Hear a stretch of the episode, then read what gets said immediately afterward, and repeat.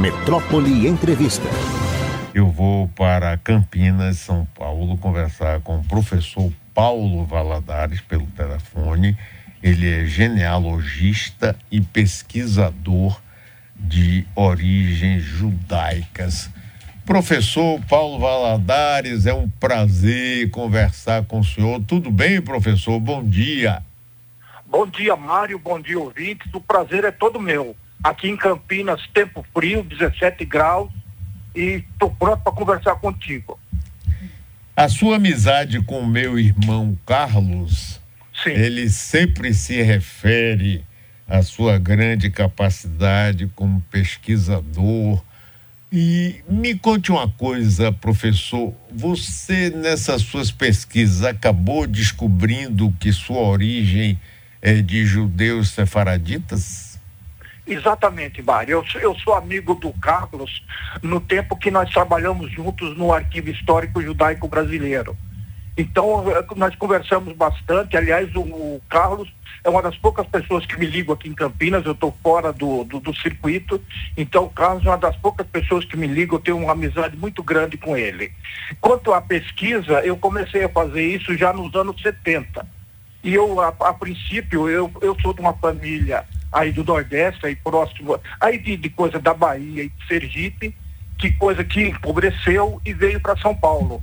E nesse período de, de, coisa de mudança de local, de geografia, eu, ah, nós cortamos, cortamos relações com os, os, os, parentes próximos. Então eu não conhecia quem eram meus avós, quem eram meus tios, então eu comecei a conversar com minha mãe, com meu pai, sobre a família. E alguns tempos eu fui desenvolvendo e se tornou uma genealogia. E com genealogia, quando eu descobri quem eram meus avós, fui para meus bisavós, e fui seguindo até chegar ao século XVI. No, no século XVI, eu com, com, começo a perceber que é um grupo de famílias judias convertidas ao cristianismo, que vivem em Salvador, Cachoeira, que coisa como é que se diz, que se tornaram cristãos aparentemente, mas elas que tiveram problemas com a Inquisição.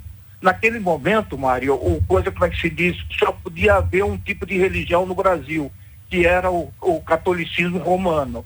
E essas famílias, uh, aparentemente, elas se, se tornavam católicas, mas em casa elas continua, continuavam mantendo costumes, tradições e até tabus uh, alimentares de, de origem judaica.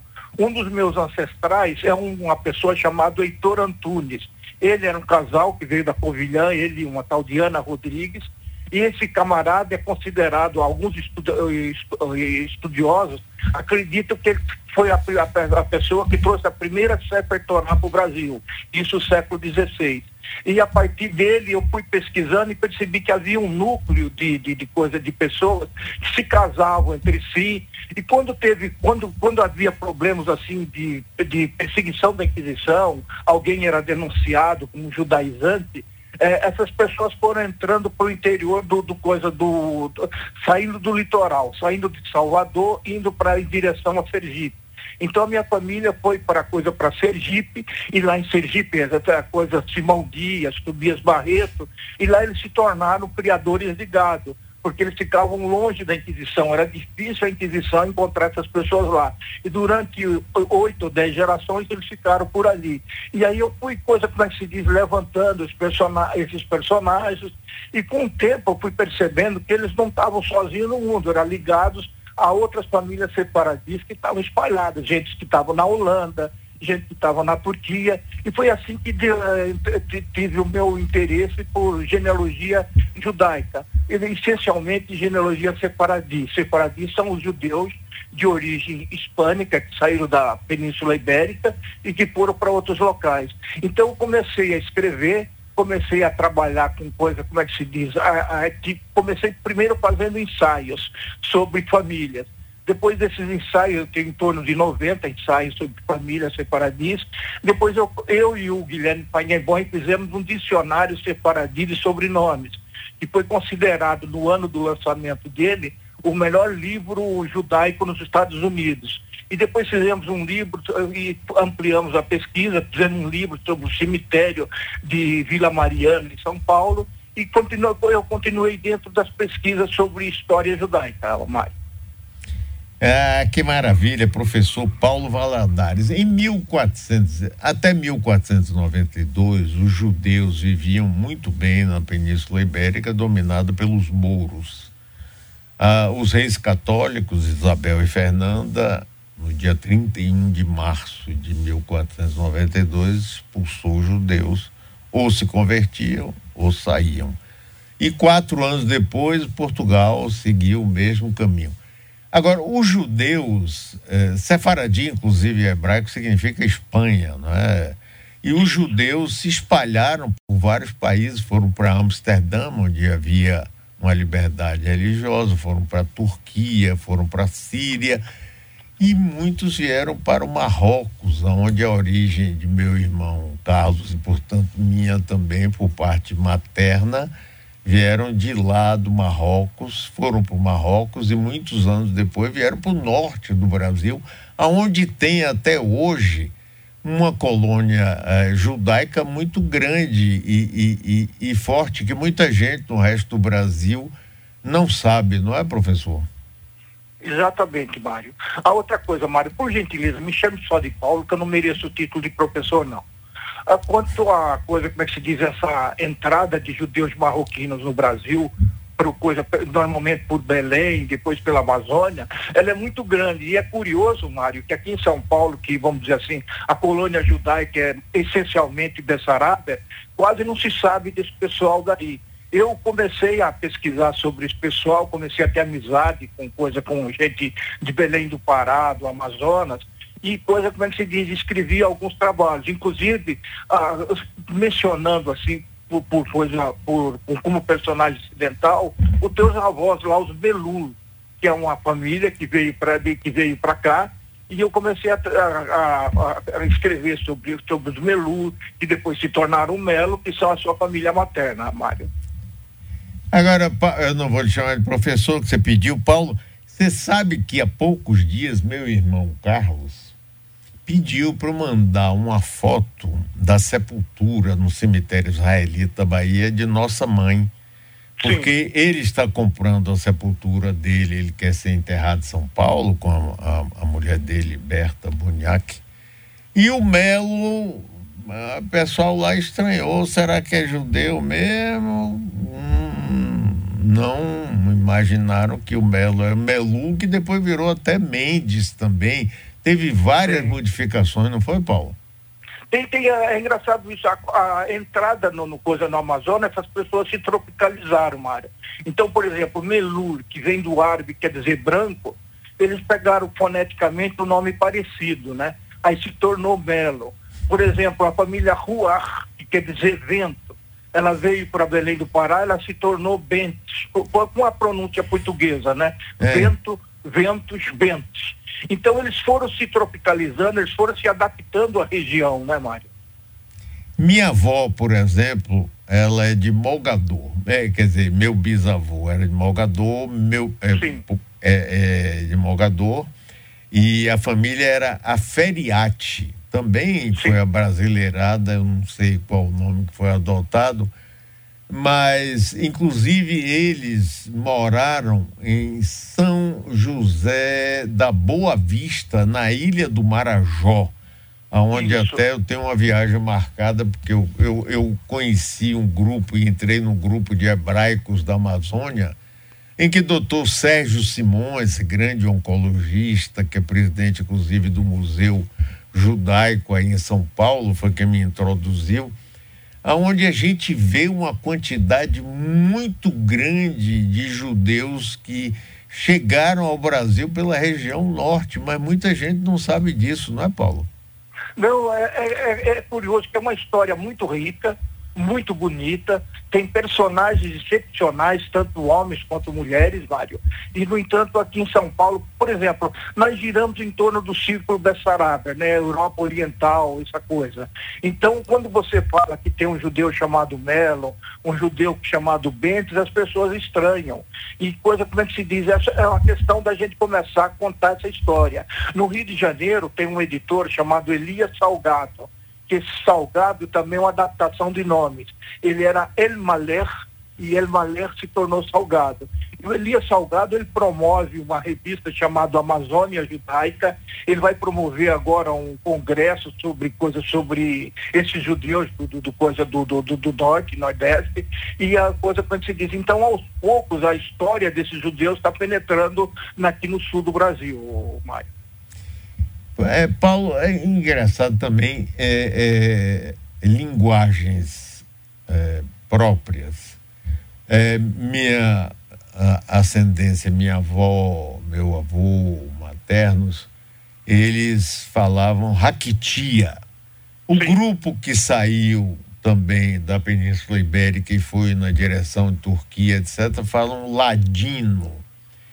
É, é, a raquitia faz parte da vida de Carlos, meu irmão, e da minha. É até é, sentimentalmente é uma coisa fantástica. Por exemplo, eu aprendi a gostar de açaí por conta disso. Aqui na Bahia, Paulo, só tinha um pé de açaí que Sim. ficava no jardim botânico do governo do estado. E minha mãe, sempre muito curiosa, descobriu esse pé, fez amizade com seu Eduardo, que era um italiano, que tomava conta disso, e conseguia tirar o açaí e vovó botava numa bandeja e ficava ali com a mão, com a mão, a fazer isso. Quando eu tomo açaí, tomo até hoje, eu sou apaixonado por açaí, é, é aquela memória sentimental que leva a gente nesse tempo. E, e a, a, a, comida também, e a linguagem, esse raquitia, é também muito importante. Como é que é isso aí, Paulo? Isso faz parte do, do conjunto que forma a identidade desse judeu marroquino, né? Desse que, que um historiador de lá chamava de Vierro Tangerino.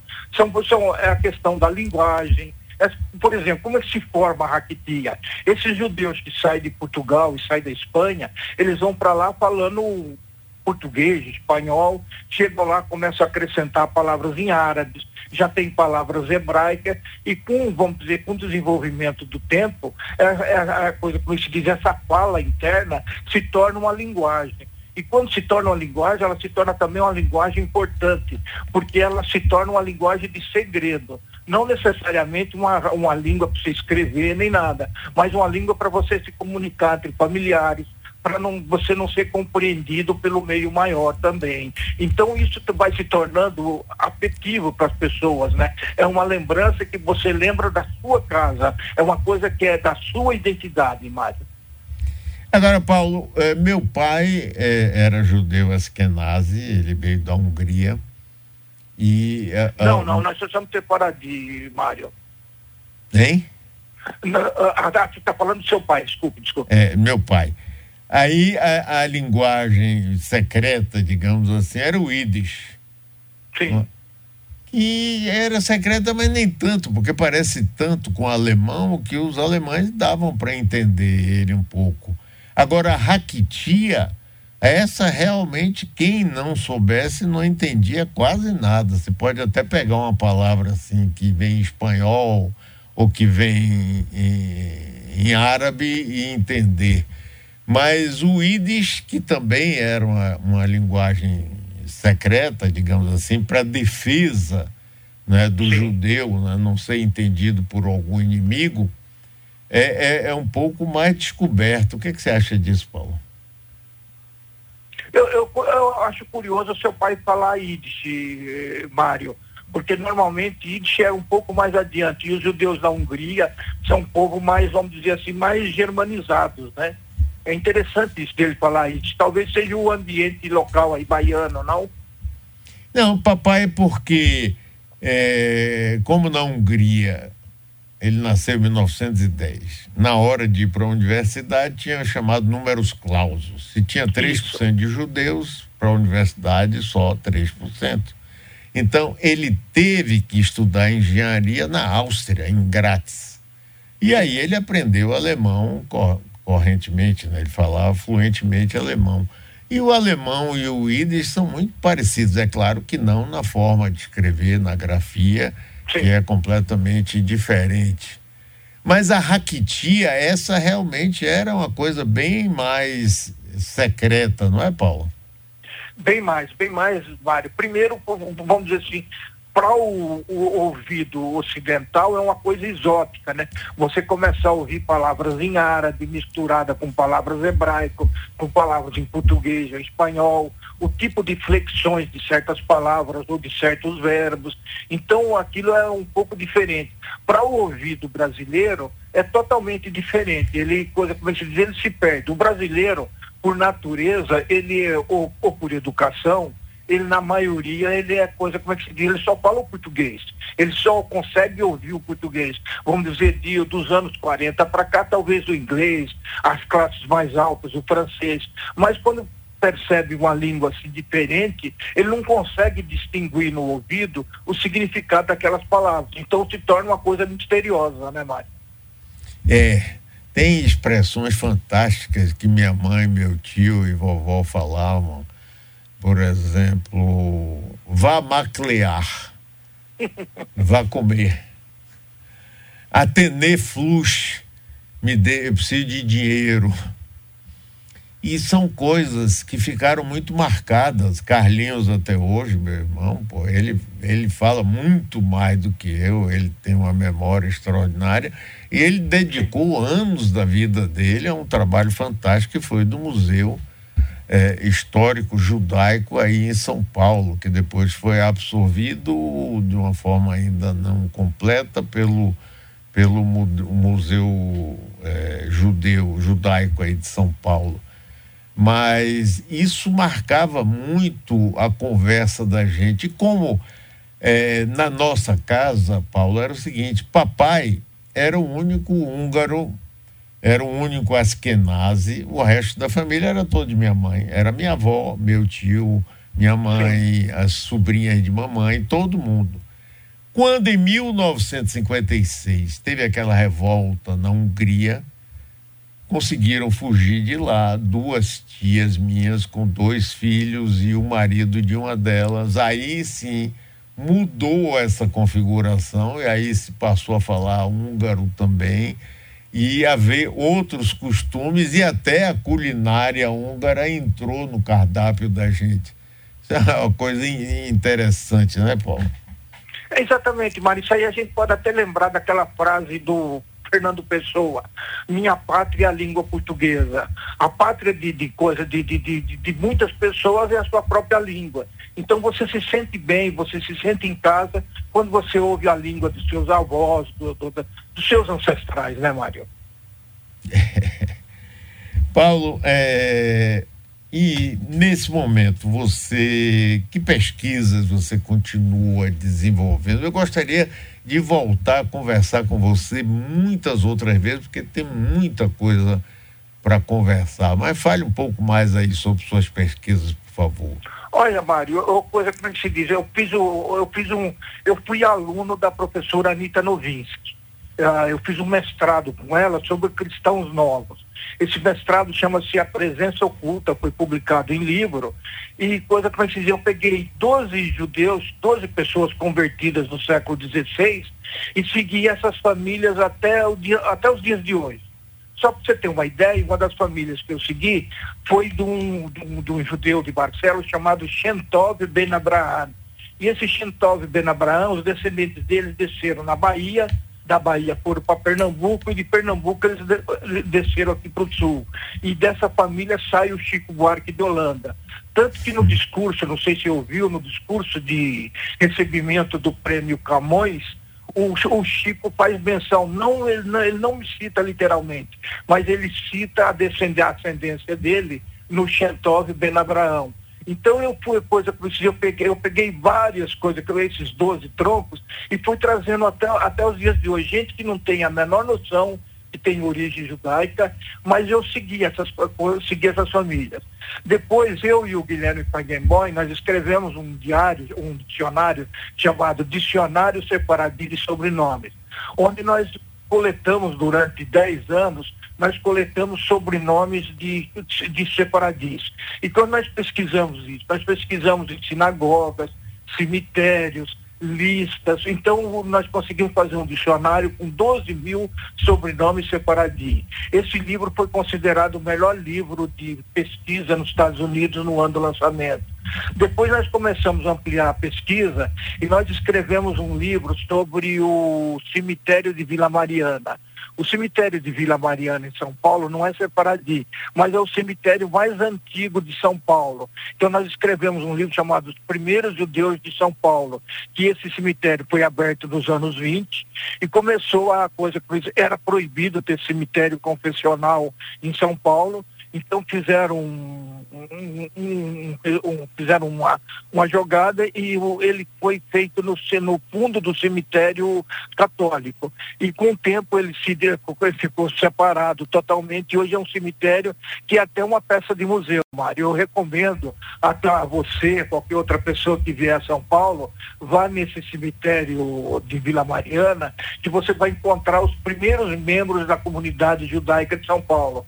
Quando eu falo os primeiros membros, são as pessoas que, coisa como é que se diz, que fundaram a sinagoga, que fundaram o Rebra Kadisha, que, fizeram, que fundaram as sociedades de ajuda mútua. E é um cemitério muito bem cuidado. A Rebra Kadisha aqui de São Paulo é uma sociedade muito cuidadosa.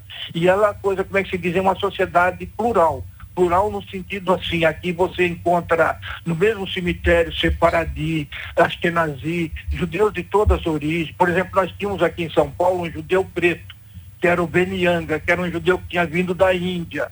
Então nós temos aqui a, a, na comunidade de São Paulo, ela é plural nesse sentido, e a Rebra Cadiche, ela tem respeitado isso. Então aqui nós temos pessoas extremamente religiosas, nós temos quadras em cemitério para pessoas extremamente religiosas, rabinos que têm famas de milagrosos, e nós temos também pessoas que são laicas, que tem, são judeus, gostam da história dos judeus, têm orgulho da sua origem, mas são laicas. Então, aqui, aqui em São Paulo, nós temos o cemitério de Vila Mariana, esse que eu falei que nós fizemos um livro chamado Os Primeiros Judeus de São Paulo, e nós temos um segundo cemitério, que é o cemitério do Butantã.